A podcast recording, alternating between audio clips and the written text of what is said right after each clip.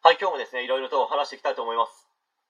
え今回はですね、子供への投資は期間限定投資ですよという話に関して、まあ、ちょっと話していきたいと思います。まあ、資産運用の投資はですね、20歳だろうと30歳、40歳、50歳、60歳といつでもできます。しかしですね、子供への教育への投資は子供の頃だけなんですよ。まあ、つまりタイトルにある通りですね、期間限定投資なんですよ。まあ、株に関して見込み株というものがあればボル株というものがあるんですけど、まあ、教育という観点から見た場合ですね残念ながらボル株みたいな教育は存在すると思います、まあ、例えばですね塾に2年間3年間通い月に1万円以上払っていました。しかし全く成績が上がりませんでした。となった場合ボル株への投資ですよ、まあ、資産運用での投資でボル株を買い損失を出したりですね売ろうにも売れないような状況になったとしてもお金を失ったりするだけなので、まあ、仕方ないかと、まあ、高い勉強代だと思うわぐらいの気持ちになろうと思えばなれます。でもですね子供への教育投資の場合はそうはいかないわけなんですよ。当たり前に人生がかかってますからね。よく考えて考えてもう考え尽くすぐらいですね検討した上で投資をしないと後悔するだけでは済まないです、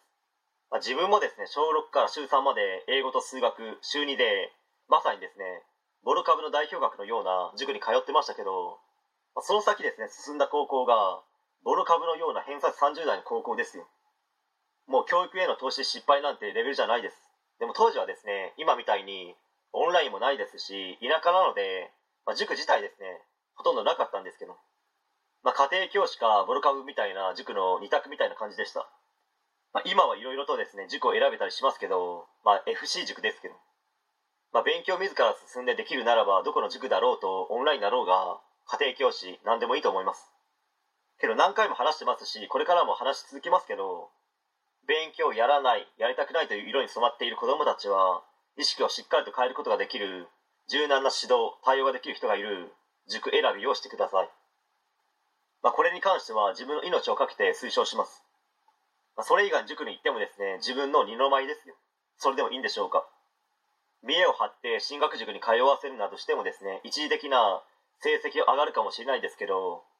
勉強を継続してやるようにはならないです、まあ、するようになるならばほとんどの人がですね難関大学に合格してますよ、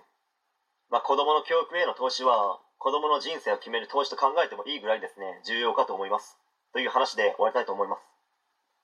はい。え今回以上になります。ご視聴ありがとうございました。できましたチャンネル登録の方よろしくお願いします。